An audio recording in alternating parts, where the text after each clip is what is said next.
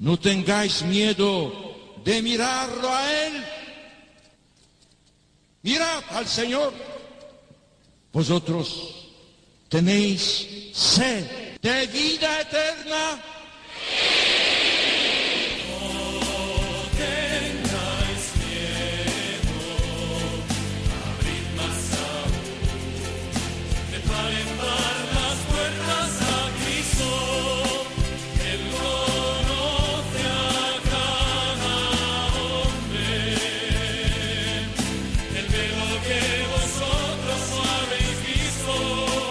Comienza No tengáis miedo con el padre Juan Francisco Pacheco.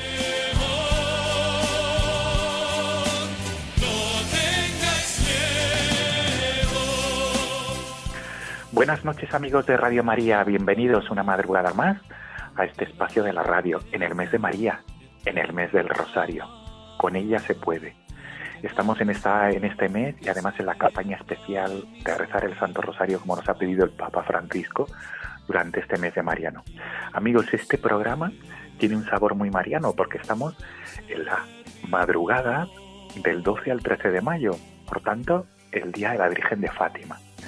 Por eso, nunca mejor que este programa para que para repetir que siempre con María se puede. Y nuestro programa siempre quiere ser un foco de luz y esperanza, confiando en la misericordia del Señor. Quiere ser siempre ese foco de luz y de esperanza en los momentos de oscuridad, sobre todo en este tiempo de pandemia que estamos viviendo desde el, desde el pasado mes de marzo. Amigos, el programa de esta noche quiere tener ese sabor de luz, ese sabor de esperanza y quiere ser una luz y un foco, sobre todo en la oscuridad. El sumario es el siguiente. En la primera parte vamos a contar con un sacerdote de Madrid que ha sido capellán en el hospital IFEMA, en este hospital que, ha atendido a cantidad, una cantidad ingente de personas que han padecido el coronavirus.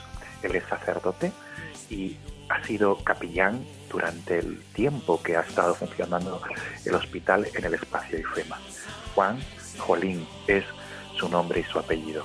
Con él vamos a hablar durante la primera parte del programa para que nos cuente su experiencia pastoral, su experiencia de esperanza, su experiencia de haber practicado esta gran obra de misericordia.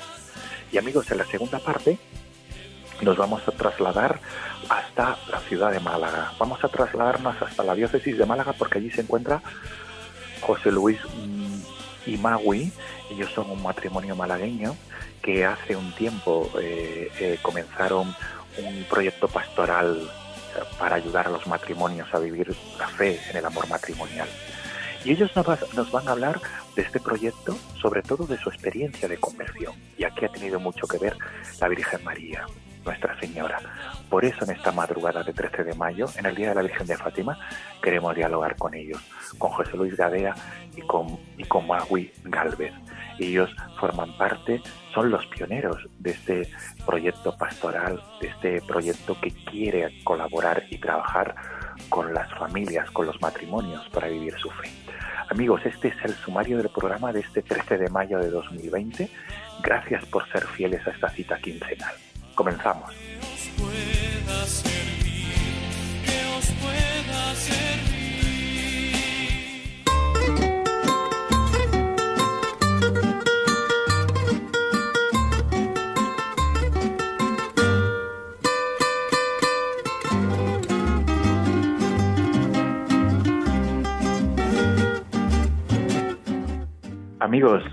estamos en la primera parte de este programa eh, nocturno de esta madrugada del 13 de mayo en la fiesta de Nuestra Señora de Fátima, como hemos dicho.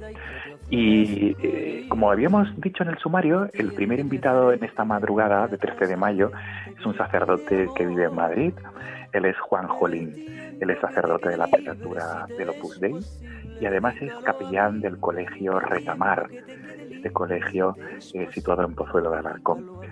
Eh, Juan Jolín está con nosotros al otro lado del hilo telefónico y, le saludamos sin más dilación. Juan, buenas noches. Buenas noches, Juan Francisco y todos los oyentes de Radio María. Eh, está sonando este tema de María Dolores Pradera, el tiempo que te quede, y mm, porque tú mismo has escogido este tema para que suene al principio y al final de la entrevista. Y la primera pregunta que recibo es ¿por qué este tema y por qué María Dolores Pradera? Bueno, la verdad es que para mí María Dolores Pradera me trae eh, recuerdos de, la infancia, de hace muchos años. De, pues mi madre era una gran aficionada a María Dolores Pradera y en verano era la canción, bueno, las canciones de María Dolores Pradera. Tenemos un tocadiscos y entonces yo lo asocio a, mañanas de verano, mientras estaba pues, en, pues en la caza, eh, escuchando a María Dolores Pradera y, en concreto este tema, eh, el tiempo que te sobre, si te es posible, dedícalo a mí. Y esta, esta letra siempre me ha recordado un poco el que es, Dios el que es Jesucristo, ¿no? El que el que me dice eso. Eh, el tiempo que te sobre, si te es posible, dedícalo a mí. Un poco como que va mendigando mi tiempo. Dios mendigo, mendigo de mi oración o mendigo de mi, de mi cariño. Pero bueno, eh, como que al final dices, wow, esto, mm, Dios tengo, tengo todo un Dios detrás de mí pidiéndome que le haga caso. Por eso, por estos dos motivos. Recuerdos de infancia de, de mi madre y luego de tema de relación personal. Qué bueno. Juan, pues con tu venia, vamos a subir el volumen y vamos a escucharlo durante unos segundos, este tema de María Dolores Pradera, el tiempo que te quede. Dedícalo a mí a cambio de mi vida entera o lo que me queda y que te ofrezco yo. Atiende preferentemente a toda esa gente que te pide amor. Pero el tiempo que te quede libre, si te es posible, dedícalo a mí. El tiempo que te quede libre, si te es posible, dedícalo a mí. Pues efectivamente, Juan, es un tema musical que desde luego que tú nos aconsejas, que a ti te sirve de mucho y que, como tú dices, eh, te sirve a ti para recordar esa relación personal con Dios, dedicarle el tiempo a Él. Y precisamente hablando de tiempo, hablando de tiempo dedicado a Él, tú eres uno de los testigos, digamos, en primera línea, eh, de primera mano, que has vivido lo que ha supuesto el hospital de campaña de IFEMA, Juan. Mm, ha sido capellán durante cuántos días o cuántas semanas, Juan, en IFEMA, en el hospital de campaña. Pues bueno, realmente el primer día que llegamos fue el día 25, miércoles 25. De marzo. De marzo, de marzo 25 de marzo. El, hospital empezó el 22, si no recuerdo mal. O sea, el primer enfermo llegó el 22 y nosotros en la capellanía los primeros llegamos el 25 y duró hasta, hasta el 1 de mayo, que fue cuando se clausuró. Entonces han sido 35 días, 36 días, lo que ha sido la capellanía del hospital. Sí, sí. Precisamente eh, esos 35 días, ¿te ha tocado estar a pie de cañón todos los días en el hospital IFEMA? No, todos los días no. Eh, somos un equipo, éramos un equipo de, capellanes. Al principio fuimos dos, Mm, Carlos y yo, que los dos somos médicos, y para poner un poco en marcha aquello, porque claro, tampoco sabía muy bien qué íbamos a encontrar, el hecho de haber estado, haber estudiado medicina, pues te da más familiaridad a la hora de tratar, ¿no? Con, pues, con los médicos, con, con todo el personal del hospital. Entonces empezamos Carlos y yo, pero luego ya eh, se fue uniendo más, más capellanes. Es la Archidiócesis de Madrid, el, la Archidiócesis de Madrid eh, tiene un convenio con la Comunidad de Madrid para atender los, las capellanías de los hospitales. Entonces se pusieron de acuerdo y fue cuando, cuando llegamos Carlos y yo. Entonces los primeros días fue ponerlo todo un poco en marcha, a ver qué se podía hacer o cómo se podía hacer. Y ya a partir de, pues cuando llevamos cuatro o cinco días, se incorporaron otros, otros capellanes, otros sacerdotes, para, para hacer turnos y poder compatibilizar la capellanía IFEMA con, con otras labores pastorales. Qué bueno. Sí, Juan, ¿cómo, digamos, a ti, tu sacerdote, capellán de un colegio, eh, cómo te llega la noticia, Juan, eh, tienes que ir a atender a, a IFEMA, este hospital de campaña que se ha montado. ¿Cómo, cómo fue el inicio y qué supuso para ti? ¿Qué, impresión tuviste en esa primera llamada de, ayuda, de, poder atender a, los enfermos y atender allí al personal. Sí, la verdad es que mm, tampoco sé yo muy bien por qué acabé ahí en IFEMA, ¿no? Son de estas cosas que se van concatenando, o sea, no es que digas un día voy a hacer IFEMA, sino que, pues mira, todo empezó cuando el confinamiento y yo me acuerdo mucho de los hospitales. Para mí los hospitales siempre ha sido una, una referencia, lugar donde, donde Dios está muy presente. Son esos catedrales del dolor, dice el Papa Francisco.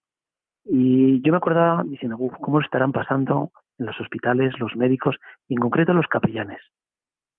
Porque estarán desbordados y luego hay capellanes mayores. Y bueno, el caso es que conozco al, a un coordinador de los capellanes de hospitales y le mandé un WhatsApp diciendo, oye, yo no sé cómo estará aquí los capellanes, pero que si hace falta, eh, cuenta conmigo para echar una mano, si alguno se pone enfermo. Bueno, de estas cosas que, que te arrancas, escribes el WhatsApp y dices, bueno, seguro que no, hacen, que no me hacen ni caso, porque ya habrá mucha gente. Bueno, pues a, los tres días, pues me, oye, que sí, que contamos contigo, tal. Bueno, vale, pues nada. Entonces era al principio al Hospital de la Princesa, que hacía falta eh, sustituir, bueno, una guardia que había que cubrir, una guardia de 24 horas.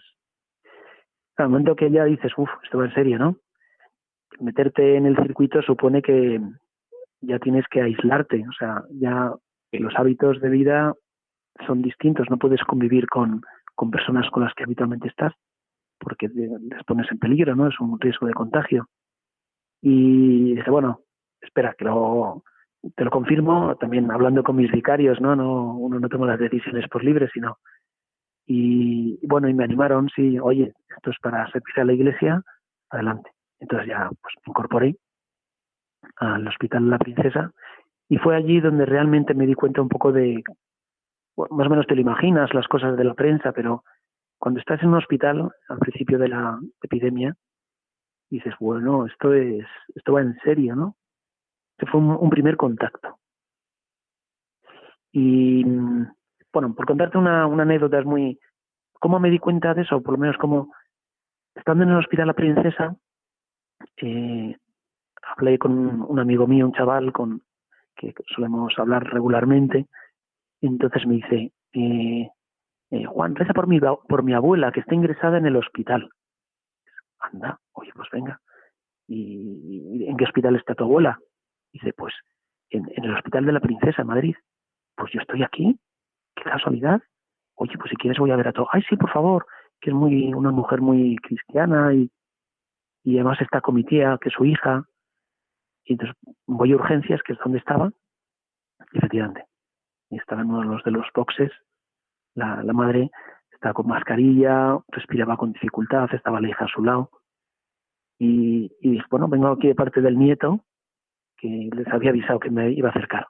Entonces, ah, fenomenal, y pues, oh, pues nada, eh, la atendí espiritualmente, absolución, rezamos, y ya pues, pues dije, bueno, estoy por aquí, si necesitáis cualquier cosa.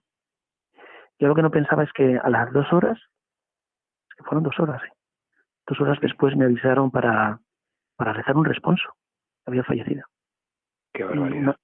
En, dos horas. Y dices, vaya, oye, pero esto está, esto no es una gripe, ¿no? Esto va muy rápido y sí me impresionó. Fui a rezar el responso, estuve con la hija. La verdad es que la hija estaba muy consolada por, por la posibilidad de que su madre hubiera recibido los últimos sacramentos, que se hubiera podido rezar. Estaba muy dolida, claro, por la fallecimiento, pero decía, mira, eh, dentro de, lo que es la tragedia de una muerte, mi madre ha estado acompañada hasta el final, has recibido sacramentos. Bueno, pues eso era un poco como una primera impresión de lo que de lo que era IFEMA, de, lo que era la, la, infección de coronavirus, que, que va muy rápido y que mm, bueno, sí, la gente que se, que fallece. El caso es que bueno, regresé a mi casa ya después de la guardia y bueno, no sé si me volverán a llamar o no, pero sí al día siguiente ya el mismo coordinador me, me llamó y me, Entonces ya me hizo la propuesta. Estamos pensando en organizar la capilla de IFEMA. Eh, hemos pensado en Carlos y en ti, que como los dos sois médicos, si queréis ir mañana para ver un poco cómo están las cosas. Y, y entonces ya, según lo que veáis, pues vamos organizando. Y ya entonces, evidentemente, fuimos Carlos y yo por la mañana, un poco muertos de miedo, un poco no mucho, sí, lógico. muertos de miedo. Porque bueno, eh, a ver qué vamos a encontrar, porque no solamente es meterte en una zona de riesgo, sino algo también es el entrar con buen pie. La verdad es que siempre encontramos una acogida estupenda, ¿eh? Y todo tipo de facilidades y gente maravillosa que, bueno, que por parte de la dirección médica, ¿no? Que nos ayudaron un montón. Pero así de primeras vas un poco a la aventura. Más, aquel día la lectura, eh, la lectura del breviario era sobre los exploradores que fueron los que envió Moisés, ¿no? A, a la tierra prometida. Fueron los exploradores. Estamos haciendo como los exploradores. Vamos a explorar esta una tierra donde emana leche y miel y tal. Sí. Bueno, fuimos exploradores. Y ya un poco viendo aquella situación, ya pues estuvimos en contacto. ¿Quieres te cuento de ese primer día? Sí, sí, sí, sí, por supuesto, por supuesto, porque Juan, entonces llegas allí, como tú dices, a explorar y, y tu primera impresión, porque bueno, llegaste dos días después de, de, de comenzar el, pero tu primera impresión ya había enfermos, quiero entender. Sí, sí, ya estaban. Desde dos, tres días antes ya había enfermos. Y cuando, y cua- sí, perdona, eh, cuando llegaste a IFEMA, ¿cuál fue, Sí. digamos, eh, es, con qué, digamos, qué, qué impresión puedes compartirnos? Cuando tú viste a vista de pájaro o, o atisbaste lo, aquel espacio, aquel macroespacio, ¿cuál fue tu, eh, qué impresión, qué, qué, qué- con qué, digamos, que, tu corazón con qué se quedaba o qué, qué- puedes compartirnos, efectivamente? Bueno, la impresión era sobre todo de, de asombro, sorpresa. Es porque entrabas en un sitio enorme, unas instalaciones enormes, y veías todo tipo de, de personas, ¿no? Bomberos, militares, eh, policías, eh, personal sanitario, eh, todo tipo de... O sea, como un barullo de gente que estaban intentando poner todo aquello en marcha. Porque, efectivamente, ¿no? Eh, se trataba de poner en marcha y en ese momento la prioridad era la atención médica de, de los enfermos. Es decir, que se puso en tiempo récord la instalación de IFEMA, pero tenía carencias y estaban sobre la marcha intentando arreglar todas esas carencias. Por eso que cuando llegamos, eh, sensación de asombro, ¿no? De, uff, esto está, esto va, va en serio, ¿no? Y entonces dijimos, bueno, por parte de la capellanía queremos también colaborar, queremos eh, poner nuestro granito de arena, nuestro granito de arena, así para, para que esto funcione. Entonces, así de primeras, como estaba todo poco manga, por hombro hasta que, pues, mm, todavía ese día no pudimos entrar, porque había otras prioridades, ¿no? Que era la atención. Pudimos entrar dos días después. El primer día era explorar, ver las posibilidades, hacernos darnos a conocer, formar parte del paisaje, es decir, que, que la gente se acostumbrara a que hay capellanes también, que la iglesia está ahí. La iglesia madre, como madre, con los que sufren y con los que lo necesitan. Entonces ese fue el primer día de hacerse sentir y aportar nuestra colaboración. Y después de ese primer día, pues ya vimos un poco cómo estaba la situación, eh, cómo organizarnos, es decir, un teléfono de contacto, eh, darnos a conocer entre los pacientes, los controles de enfermería, los médicos, porque para atender a alguien en un hospital tienes que ir a demanda, tú no vas, no te paseas por ahí a ver si alguien te, sino que vas a ver gente concreta, personas que piden atención espiritual y antes tienen que saber que hay atención espiritual. Entonces, ¿cómo podíamos hacer para darnos a conocer? Y fue cuando conseguimos un teléfono, una parroquia nos dejó un móvil que tenían para las catequesis, ¿no? Estaba un poco parado, y unas tarjetas con, con el número y diciendo pues que estábamos para eso. O sea, el primer día fue un poco mm, eso, de explorar y organizarnos. Pues ese fue el primer día, día de asombro, día de toma de contacto.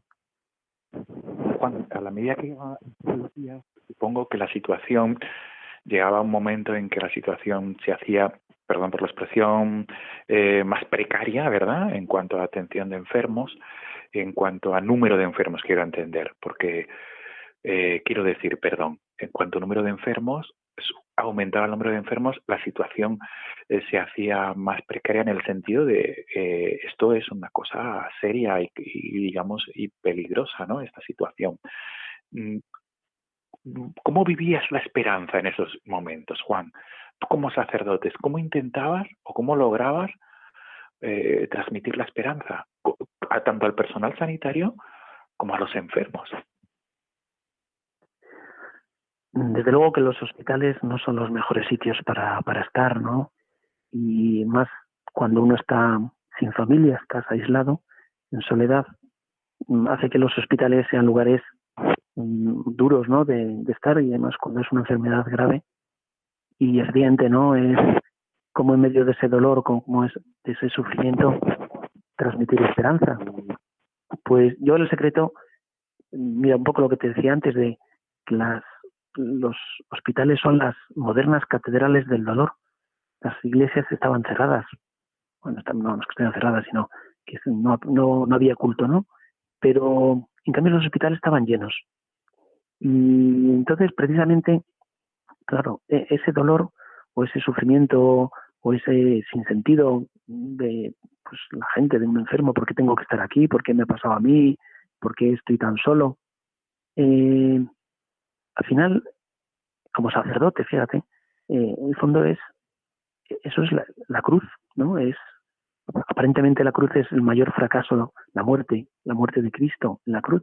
Sin embargo, es la victoria, es el, el mayor acto de amor de, que ha habido en la humanidad, la muerte de Cristo, y es redentor. De ahí nos han venido todos los bienes de la muerte de Cristo en la cruz, porque ha sido obedecer la, la, voluntad del Padre, unirse a la voluntad del Padre. Entonces, como sacerdote, eh, viendo a estas personas con muchísimo respeto, no puedes tampoco querer edulcorar ¿no? el sufrimiento ajeno, su misterio, el por qué uno tiene que sufrir o tiene, no puedes ir ahí como dando soluciones mágicas. Pero mm, es la misa, es, es la cruz, es todo tiene, hay un amor detrás. Eh, está un Padre bueno, bondadoso, que nos quiere que mm, se sirve, no es que sea la causa del dolor, el dolor es, es la condición humana. El, dolor es propio de, la naturaleza humana, no es que Dios quiera que nos manda dolores ¿no? para, para que suframos. Pero ese dolor eh, uno puede darle mucho sentido y puede hacer mm, de es como fíjate, eh, el vino, ¿no? Eh, el buen vino puede pasar dos cosas, o que sea a vinagre o que se haga un vino de reserva, un vino maravilloso. Entonces hay gente que el dolor le avinagra, se revela, eh, no entiende por qué. Pero cuando, cuando el corazón es bueno, o cuando es un corazón que tiene fe, cuando sabe que hay un sentido, que hay un amor de Dios, pues hace que ese, que ese vino se haga un vino generoso, un vino de primera calidad. Entonces, como sacerdote será rezar, primero, primero rezar por esas personas, es el ofrecerles que como la misa, ¿no? Yo cuando entraba allí me tenía que poner los, las protecciones, el EPI, los guantes, las mascarillas. Siempre me acordaba de la misa. Mira, me estoy revistiendo para celebrar la misa. Y, y cada cama, pues un, un, altar. Y en cada altar está Cristo. Y este dolor hay que, hay que cocinarlo, ¿no? Es, está crudo. Mm, Señor, ayúdame, ayúdame para eh, ayudar a estas personas a unirse, a unirse a Cristo, a hacer algo, algo que es grande, ¿no? Que es el transformar algo que no entiendes en un acto de amor, de entrega. así, así suena bonito, ¿eh? Pero, pero luego ya cuando estás con cada uno dices...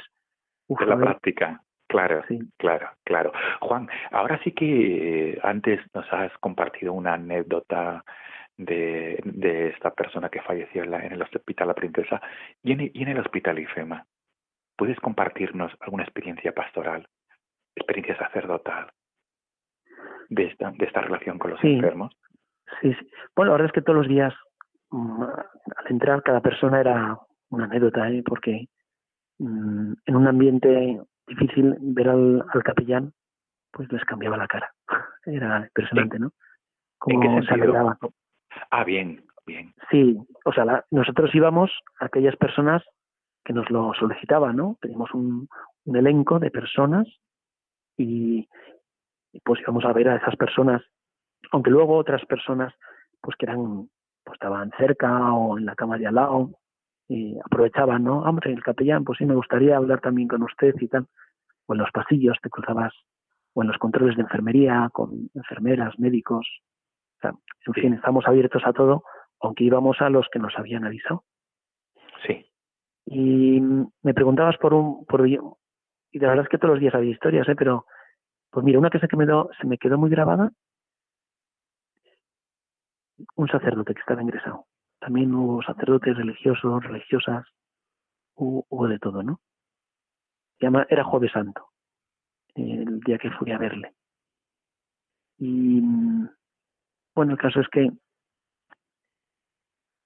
me había pedido que le llevara la, la comunión y y estuve, estuvimos viendo a ver si se podía meter la comunión dentro, porque al ser una zona en la que todo lo que metes no lo puedes sacar por, para evitar contagios, ¿cómo podíamos conseguir que, que, meter al Señor, no?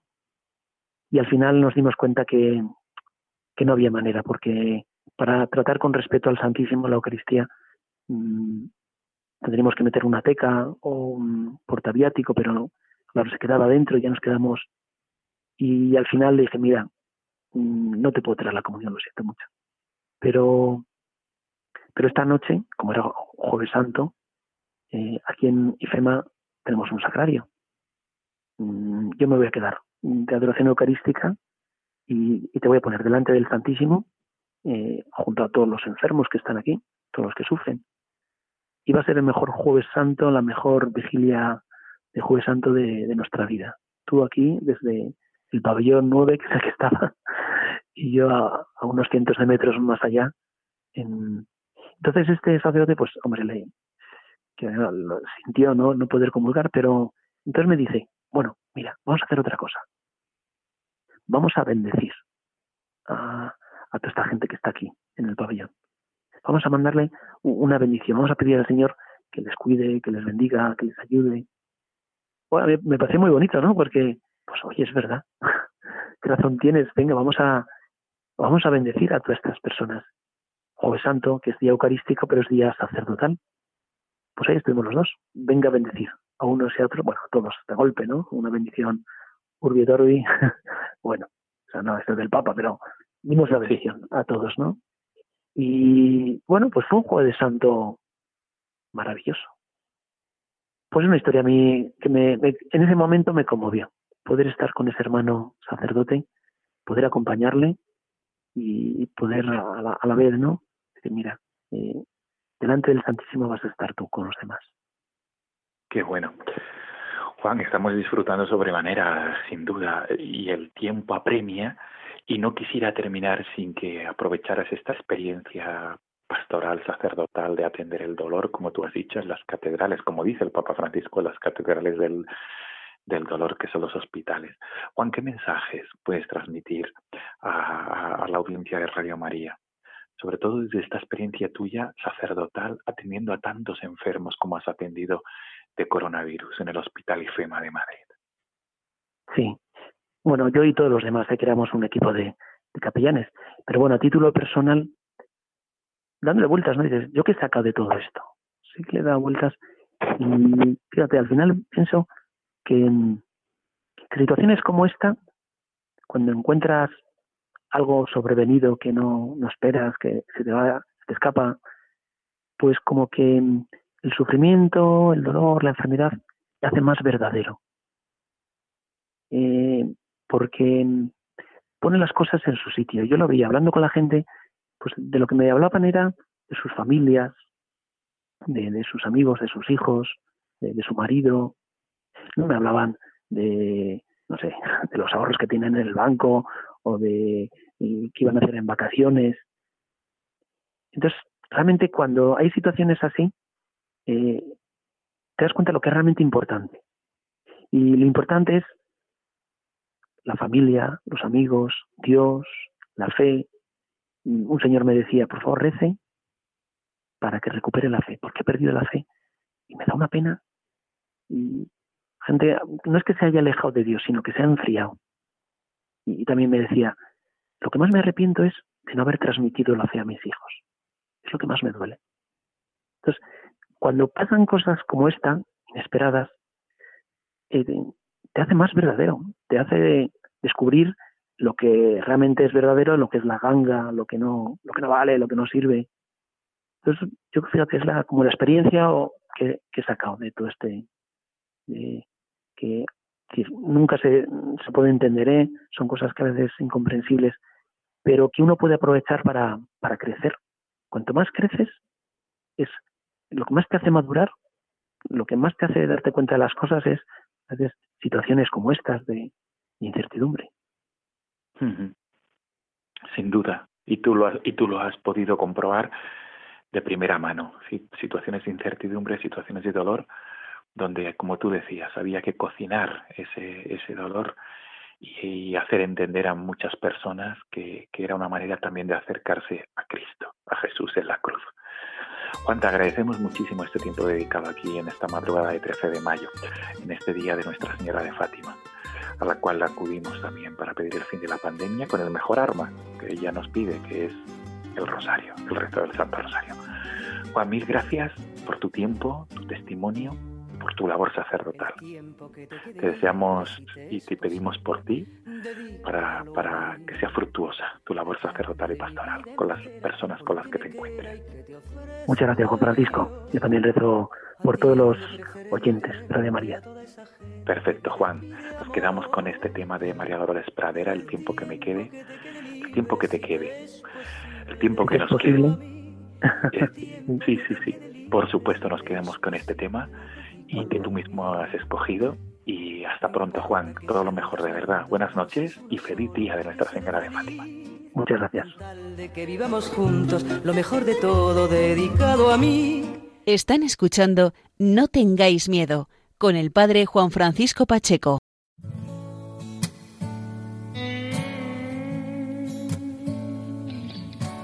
Él nos dio una dignidad a su imagen para amar. Amigos de Radio María, estamos ya en la madrugada de este programa de 13 de mayo, en esta fiesta de Nuestra Señora de Fátima. Habíamos indicado en el sumario que el segundo testimonio de esta madrugada, la segunda entrevista, va a ser un matrimonio de Málaga. ellos son José Luis Gadea y Maui Galvez. Ellos son los pioneros del proyecto Amor Conyugal, pero sobre todo, subrayo lo siguiente, eh, en su conversión personal, en este proceso matrimonial de fe, tiene mucho que ver Nuestra Señora de Fátima. Y es uno de los motivos por los cuales les hemos invitado para que nos den su testimonio de fe, de esperanza y sobre todo ese testimonio de amor hacia Nuestra Señora, concretamente hacia Nuestra Señora de Fátima. Buenas noches, José Luis. Buenas noches. Y Maui, buenas noches. Buenas noches. Buenas noches a los dos, gracias a los dos por estar aquí en esta madrugada de 13 de mayo, en este día tan significativo para vosotros, quiero entender, entender, ¿verdad, José Luis? El 13 de mayo en vuestra vida familiar es un día muy significativo. Bueno, para nosotros es como el aniversario de nuestro nacimiento, no solo, no solo matrimonial, porque a partir de, de la experiencia que vivimos allí en Fátima con la Virgen, eh, sino también eh, pues, pues también nuestra vida espiritual, porque de alguna forma supuso nuestra relación con la Virgen de Fátima supuso un cambio a todos los niveles ¿no? en nuestra vida. Qué bien. Estamos escuchando de fondo este tema Imagen de Dios, que está compuesto por vosotros, está compuesto en el proyecto Amor, Amor Conyugal, en el del cual hablaremos ahora. Y, los que cantan, los que están participando en este tema musical son Mary David, que es un matrimonio de este proyecto. Pues con vuestro permiso, vuestra venia, José Luis y Magui, vamos a escucharlo. Este tema que es breve y que tiene mucha profundidad y mucha enjundia este tema musical. A imagen de Dios nos creó, hombre y mujer nos creó, para hacernos uno nos creó. Pues efectivamente, un tema musical que, que, nos, que nos transporta a esta realidad, ¿no? De nuestra imagen de Dios, de nuestra dignidad, de nuestra, digamos, ese, ese parecido que tenemos con el Creador. Estamos hechos a su imagen y semejanza como la criatura, ¿no? Amada de Dios. Quisiera comenzar la, entrevista, además ya hablar de este tema musical, un poquito de que vosotros os presentéis, grosso modo, José Luis Magui, que vosotros os presentéis a la audiencia de Radio María en este, este programa de madrugada. Quisiera que cada uno de vosotros brevemente eh, cuente un poco el proceso de su vida hasta el momento de la conversión o hasta el momento en que tenemos este ese encuentro con el Señor y que la Virgen de Fátima ocupa un lugar primordial. Indistintamente, no sé si Maui quiere empezar y luego continuar José Luis, por favor. Bueno, pues empiezo yo. Sí, por favor. Em, em, bueno, pues José Luis y yo nos casamos, yo tenía 21 años y eh, bueno, pues creo que éramos una, pareja muy normal, ¿no? Yo era una chica pues muy normal de, del, pues, del mundo, de la vida, ¿no? Me gustaba mucho el arte y estudié arte y era retratista, me dedicaba profesionalmente al retrato. Y, y bueno, pues nada, nos conocimos un verano y empezamos pues a salir, una relación y yo tenía una fe recuerdo que al salir de la facultad pues iba a ver al Señor a la iglesia y bueno pues iba los domingos a misa, tenía ahí a Dios pero pero como muy lejano, ¿no? No, no, no conocía realmente su corazón, no conocía el Evangelio, lo había oído muchísimo, porque además había educado en colegios religiosos y tenía en el corazón al Señor, pero pues eso, lejano, ¿no? Y bueno, pues nos casamos jóvenes, las dificultades que empiezan la vida, diferentes, mm, éramos muy diferentes, bueno, lo seguimos siendo, pero ahora el Señor nos ha hecho ver la bendición que hay en las diferencias, pero antes lo veíamos como bueno, pues que nos habíamos equivocado, incluso yo pensaba esto, ¿no? Y nos llevó pues a tener una crisis importante, ¿no? Eh, en el matrimonio y, y bueno, pues en medio de esta situación de crisis, de, de dudas, de plantearnos, mm, nos hemos equivocado, esto no lleva a nada, somos muy jóvenes, pues, mm, pues nos invitaron a Fátima, a Fátima, a Portugal. Y, y bueno, nunca habíamos estado a peregrinación. Esto despertó en mí un gran deseo y le pedí a José Luis que, que por favor, que, que me hacía mucha ilusión. Y no sé, la Virgen creo que despertó este, esta ilusión este deseo en mi corazón. Y fuimos. Ya, ya le digo que íbamos a misa dominical todos los domingos sin faltar, pero no vivíamos, era como que te pones el traje de misa y te lo quitas y poco más, ¿no? pero mm, bueno, fuimos a Fátima y bueno, no esperábamos nada, no, no, o sea, no habíamos pensado nada, yo no había pensado ni por qué me hacía ilusión ni nada. Si es verdad que nos invitaron unos amigos que me gustó mucho su modo de vida, la alegría que veían ellos. Eh, bueno, me atrajo mucho esto, ¿no? Entonces, pues quería ir con ellos y y bueno, pues estando allí, después de el viaje largo, las dificultades, ¿no? porque José Luis no estaba muy de acuerdo en ir, y todo esto, pues, pues estando allí, pues, pues mm, viví una experiencia muy hermosa de, de la Virgen, ¿no? Donde pues salió en, por la misericordia. Yo diría que en ese socorro nuestra madre salía en auxilio en nuestro rescate, ¿no? Un poco a mostrarnos otro camino mejor, ¿no? Al que llevábamos, ¿no?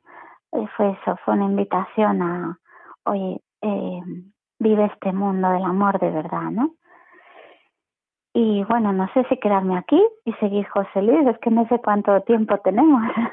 Sí, pero me parece muy bien, me parece muy bien pues que, que ahora José Luis pueda continuar. Yo, yo quisiera preguntar, antes de que José Luis continúe, por favor, quisiera preguntar y que, y que, y que él eh, pueda seguir este testimonio, eh, ¿cómo eh, concretamente, es decir, eh, cómo sabíais, José Luis, o cómo notabais que estabais en una situación difícil matrimonial? Mm, quiero entender que estabais a punto de la separación, de dejarlo todo, tirar la toalla?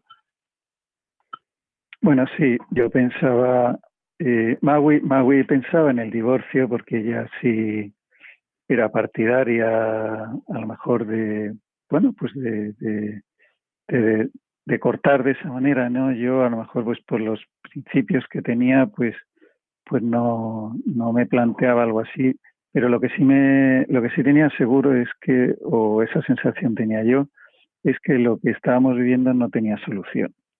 Eh, yo eh, cuando me casé con Magui, pues era una persona muy competitiva, me encantaba el deporte, estaba todo el día haciendo deporte. Eh, para mí, pues la, debilidad, la fragilidad, pues no estaban permitidas, ¿no? Eh, y, las enfermedades y esto pues era algo que había que superar, hay que ser fuertes, hay que ser duros, ¿no? Y muy enfrascado en mi trabajo, eh, luchador, eh, bueno, pues para, para eh, con el objetivo de, de ir creciendo profesionalmente muy rápidamente, en fin, un poco ir eh, un poco este era mi perfil, ¿no? Y Magui pues era una mujer muy sensible, con una, con una salud delicada y tal, ¿no? Entonces ahí pues como que yo me pareció que yo tenía que convertir a Magui en, una persona fuerte como yo, ¿no? Entonces ahí me volví un poco dominante, ¿no? Y, y quería pues que, que Magui pues hiciese lo que yo le decía, que como había que hacer las cosas, ¿no? Yo sin mala intención porque pensaba que eso era ayudarla, ¿no? Eh, bueno, también me volví un poco absorbente, en fin, y por un tema que, que tuve anterior a conocer a Maui, pues también era bastante celoso, en fin. Y esto pues dificultaba obviamente bastante la relación, le hacía bastante daño. A esto se unía, pues que como dice Maui, éramos lo contrario el uno del otro, ¿no? Pues que si ella, por ejemplo, era muy generosa, pues yo era ahorrador, que si ella pues era eh, eh, muy de, yo qué sé, de cuidar a los niños en su dolor, de acogerlos en su dolor, pues yo era más duro con ellos, más de hay que hacer a los hijos duros, pues la vida es dura, que si, eh, no, bueno, que si yo era muy puntual, ella nada, o sea que era como que en todo, en, en nada coincidíamos, ¿no? Entonces eran con constantes choques, ¿no? Entre, entre los dos. Bueno, pues todo esto se iba acumulando, ofensas mutuas, eh, heridas que ya íbamos generando, que se, ya se iban eh, quedando ahí, ¿no? Y cuando intentamos sentarnos a resolverlo, pues no solo no conseguíamos resolver eso, sino que la cosa se, se agravaba más porque porque salían todos los problemas que habíamos tenido desde que nos habíamos conocido y entonces pues salíamos como el Rosario y la Aurora Así que ya eh, ni siquiera intentábamos resolver nada porque era peor. Entonces nos habíamos conformado con eso, ¿no? Y yo por eso me recuerdo un día en la cama mirando al techo sin poder dormir y diciéndome a mí mismo que, que esto no tenía solución. ¿no? Que fue, y fue en esa situación cuando, cuando nos acercamos a la parroquia, porque Maui dijo, bueno, hay que ir a la iglesia en otro, de otra manera, ¿no? Porque no solo ir a misa el domingo y salir corriendo, sino de otra manera. Entonces, allí en nuestra parroquia conocimos a un, a un matrimonio que fue el que nos invitó a Fátima y a esta a Fátima, que fue en el año 2002, cuando llevamos 12 años casados. Y, y allí, bueno, pues fue, fue nuestra conversión y fue, bueno, eso fue el punto de inflexión en nuestra vida, lo que nos sanó de esto, lo que nos sacó de esta situación y, y, lo que nos está conduciendo desde entonces, ¿no? Bueno, nuestra madre, ¿no? Es la que nos está conduciendo. Sí, eh, Magui, ahora sí que me gustaría que tú continuaras, eh, porque en Fátima mm, vosotros, eh, tanto José Luis como tú, coincidís en que fue, es el punto de inflexión. Pero, ¿qué notasteis, qué vivisteis concretamente en Fátima? ¿Por qué fue con ese momento de conversión en Fátima? ¿Cuál es vuestra experiencia, Magui? Esa experiencia del amor de Dios que tú nos has hablado, ¿cómo se concreta? Sí. Bueno, yo el por qué se lo preguntaré a la Virgen cuando suba al cielo. qué bueno, eso qué no, bueno. Eso no lo sé, pero sí sé que ella pues quiso llamarnos allí, porque también podrían habernos llamado en otra parte, ¿no? Eh, pero quiso que fuese allí y, y, y bueno, pues eso, ¿por qué no lo sé? Pero sé que fue allí y ella pues eh, estábamos en, un momento donde estábamos en, en una capillita de, de donde estábamos hospedados y, y bueno, pues mm, yo percibí que, que la Virgen, pues, percibí mucha presencia de ella. Nunca me había pasado algo así, percibí mucha presencia de ella y, y entonces pues bueno, empecé a, a notar como pues una oración muy profunda, ¿no? Una oración muy profunda y, y al principio pues era como que me iba mostrando cosas que no estaban bien, que yo no estaba haciendo bien y que no tenía mucha conciencia de ello, la verdad, porque bueno, pues como ya le hemos contado, pues tampoco teníamos una vida de oración, de profundidad, ¿no? Era así muy superficial nuestra mi oración pues era ir, a la iglesia, Señor, ay, ayúdame, sí. o sea, más que nada eh, le hablaba, pero no le escuchaba, ¿no? Y tampoco le conocía, como habíamos dicho, entonces no había mucha profundidad y tampoco tenía mucho conocimiento sincero de mí misma, ¿no? Entonces, pues ahí ella sí que me abrió, me abrió, digamos que el corazón, el, el mío propio, ¿no? Mostrándome, pues, pues, pues estos errores. Yo recuerdo que lloré con mucho dolor de, pues de corazón, de arrepentimiento, de deseo de cambiar también, ¿no? De, de, de, de, de deseo de, es como, mm, yo el, el recuerdo que tengo es como un bebé que, mm, pues que su madre, o sea, ese encuentro que dices, venga, ahora, ahora contigo siempre, ¿no? Mm, Llévame contigo, ya no me dejes, ¿no? Y entonces sí que es verdad que después de este momento de dolor y también hubo muchísima paz, paz que no era mía, venía de ella, pero que me la mostró, para mí fue como un, una brisa de esperanza, de, promesa, de confianza, ¿no? De no te preocupes, ¿no? Eh, y, y, y bueno, fue, fue, fue algo pues que sembró, en, o sea, dejó en mi, en mi alma una huella de, de mucho deseo de Dios, ¿no? De mucha hambre, de, de sed de Dios, de, de buscarles, de, de desearle con todo mi corazón y con todo mi ser. Eso es así. Esa experiencia de paz infinita, porque yo realmente nunca podré describirlo con palabras, ¿no? Solo sé que, pues percibí que me, me, me, envolvía en su manto y era como si me introdujese en su corazón, donde toda esa paz, pues sabía que no venía de mí, que era de ella, pero, pero que sabía que existía, ¿no? Y que, que era como que me llamaba a ello, ¿no? Y, y bueno, pues, pues para mí fue como ese momento que supongo que en el alma sucedieron muchas cosas que que no soy consciente, pero una quedó, aunque no escuché nada, ni, ni, ella no me dijo nada, pero una quedó y era que no me podía separar, ¿no? Una cosa quedó claro y era esto.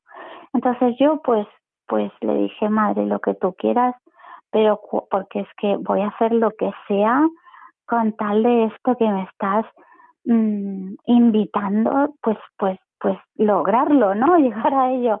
O sea, pero, lo vivía en ese momento el, planteamiento de no separarme como quien firma una condena en vida. Y bueno, esto es así de duro y de terrible, pero lo digo lo que estaba viviendo en ese momento, ¿eh?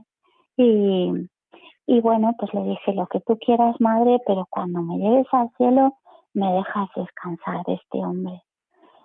Así que sí, yo lo dije con todo el corazón, estaba muy convencida que era, pues me estaba ahogando, me, me pues que, que me moría, o sea que seguir, seguir en mi matrimonio significaba, para mí lo asociaba a, muerte, ¿no? a perdición. Sí pero pero confía en ella, confía en ella y, y bueno, pues no lo veía ni lo entendía, pero pero adelante, ¿no? Qué bueno. José Luis eh, y Magui, no cabe duda, estamos disfrutando porque es un testimonio estupendo, maravilloso, de primera mano en esta en este día de Nuestra Señora de Fátima. Yo quisiera, José Luis, antes de terminar eh, nuestra nuestra breve entrevista, es eh, que, que, que, es que ¿Cómo? ¿Cómo? ¿Cómo recibís, José Luis Gadea, esa moción o esa invitación interior o espiritual para, para, para comenzar el proyecto Amor Conyugal? Y, y, y, contar, grosso modo, qué es esto del proyecto Amor Conyugal, por favor. Bueno, mientras Mau estaba viviendo esa experiencia de la Virgen, eh, yo estaba rezando el rosario con una amiga de Málaga que venía con nosotros. Fue el primer rosario bien rezado de mi vida. Y, yo iba notando cada vez más la presencia de María en mi interior, ¿no? Cada vez más, cada vez más, cada vez más. Al acabar el rosario, pues tenía, estaba como, como si fuera lleno de la llena de gracia, una sensación como, como de plenitud, ¿no? De que ella estaba llenándome y rebosaba por todos lados, ¿no? Y, y bueno, viviendo esa experiencia, pues ella me transmitió que, bueno, es lo que puede que lo que diga en una locución, no lo sé, no lo he investigado porque tampoco me preocupa demasiado, no, es un tema que, que me, me importe, ¿no? Eh, pero bueno, ella me transmitió, era como una voz que venía de fuera, que sabía que no era mía y que era capaz de detectar el timbre de voz y, y me dijo que, que, nos encomendaba una misión para el matrimonio y la familia. Bueno, que iba a cambiar nuestra vida y que nos encomendaba una misión para el matrimonio y la familia. Yo no entendí nada porque, porque estábamos en aquella situación, entonces no, no, no estábamos como para que nadie nos encomendase ninguna misión, ¿no? Pero, pero bueno, y, y la verdad es que también me costó creer, creer en, creer que aquello era cierto, y le pedí una prueba, en fin, ya por no alargar, y me dio la prueba, bueno. Y lo que ocurrió después, bueno, pues, pues fue un punto de inflexión en nuestra vida, pero la verdad es que fue un cambio que, que se realizó poco a poco, con mucho esfuerzo por nuestra parte, porque teníamos muchos malos hábitos. Eh, tuvimos que, ella nos, bueno, nosotros nos consagramos a ella y entonces ella empezó a conducir nuestras vidas y nos empezó a, nos metió en un camino que nos obligaba a formarnos en la fe y en, y en el tema del matrimonio. Eh, después empezaron a surgir grupos de matrimonios como consecuencia de los prematrimoniales que dábamos y, y nos teníamos que formar nosotros para prepararlos a ellos y para ayudar a estos grupos de matrimonios hasta que nos encontramos con San Juan Pablo II y lo que él habla sobre el amor humano y para nosotros fue un antes y un después. En San Juan Pablo encontramos todas las respuestas a nuestras diferencias, todas las eh, entender nuestra vocación, la belleza de nuestro matrimonio, que es espectacular, que es, que es un don de Dios maravilloso, impresionante, ¿no? Que nos permite, que nos permite vivir aquí en la tierra. Y, luego ya pues entendimos, ¿no? San Juan Pablo II, la vinculación que tenía con la, con la Virgen de Fátima, pues a partir del atentado que tuvo el 13 de mayo del 81, que él mismo dice que la Virgen de, Fátima, de Fátima le salvó. era el día que iba a, constituir el Instituto Juan Pablo II para enseñar al mundo toda, toda esta sabiduría que él tenía y no lo pudo hacer por este atentado. Entonces después puso él como cuando ya se recuperó y lo fundó, pues puso como, como eh, patrona a la Virgen de Fátima. Entonces, veíamos como que todo estaba relacionado, la Virgen, eh, San Juan Pablo, y, y a partir de ahí, bueno, pues ya nos fue conduciendo hasta que un día hicimos un retiro en Málaga y en aquel retiro de Málaga pues fue como la explosión del proyecto porque vino un matrimonio de Madrid, aquella, en aquel retiro todos los matrimonios vivieron una experiencia impresionante del amor de Dios y de lo que es, de lo que aprendieron, lo que es esta vocación, ¿no? Experimentaron la maravilla de esta vocación. Y, vinieron dos matrimonios de Madrid que también vivieron esto, entonces lo quisieron llevar a Madrid, empezamos en Madrid, Madrid fue un matrimonio a Barcelona y entonces lo quiso llevar a Barcelona, total que empezó a expandirse por toda España y ahora mismo pues, pues estamos en, en más de 25 eh, diócesis por toda España, pues haciendo retiros constantemente y bueno, esto va a una velocidad impresionante. En 2016 fue el primer retiro, pues imagínese. Sí, pues José Luis, modo de conocer Proyecto Amor Conyugal, por favor, y con esto, con esto terminamos.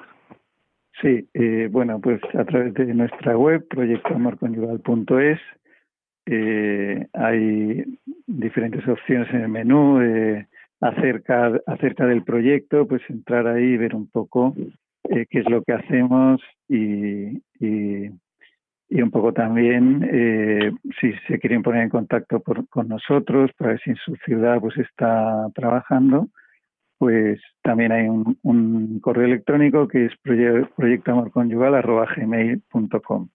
Nosotros trabajamos mucho sobre la formación del matrimonio porque no sabemos amarnos y tenemos que aprender. Entonces, eh, bueno, pues a través del proyecto ayudamos a descubrir eh, qué, es el matrimonio, cómo vivirlo, como Dios quiere, ¿no? Como Dios había pensado. Qué bueno. Pues repetimos, www.proyectoamorconyugal.es. Pues José Luis Gadea y Maui eh, Galvez, mil gracias por participar en esta madrugada de 13 de mayo, en este día tan significativo para vosotros que es Nuestra Señora de Fátima ese sí, ella querido. Ella querido, no, sin duda. Y además, ese, este día tan significativo que es el día de vuestro nuevo nacimiento, entre comillas, tan importante para vosotros, como matrimonio, como familia.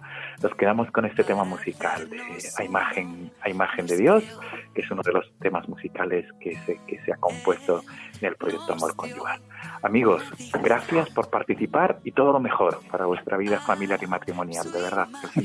Gracias, gracias. Con, con muchos frutos espirituales, sobre todo para ayudar a otras familias. Gracias, hasta pronto amigos. Buenas noches. Buenas noches. Nos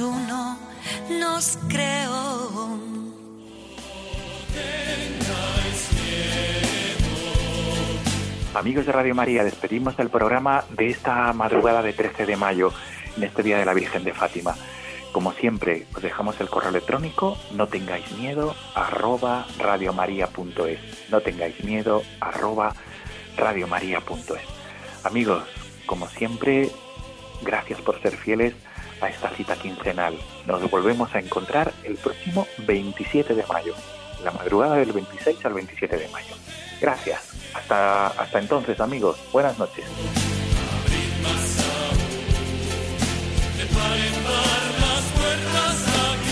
Y así finaliza en Radio María No tengáis miedo, un programa dirigido por el padre Juan Francisco Pacheco.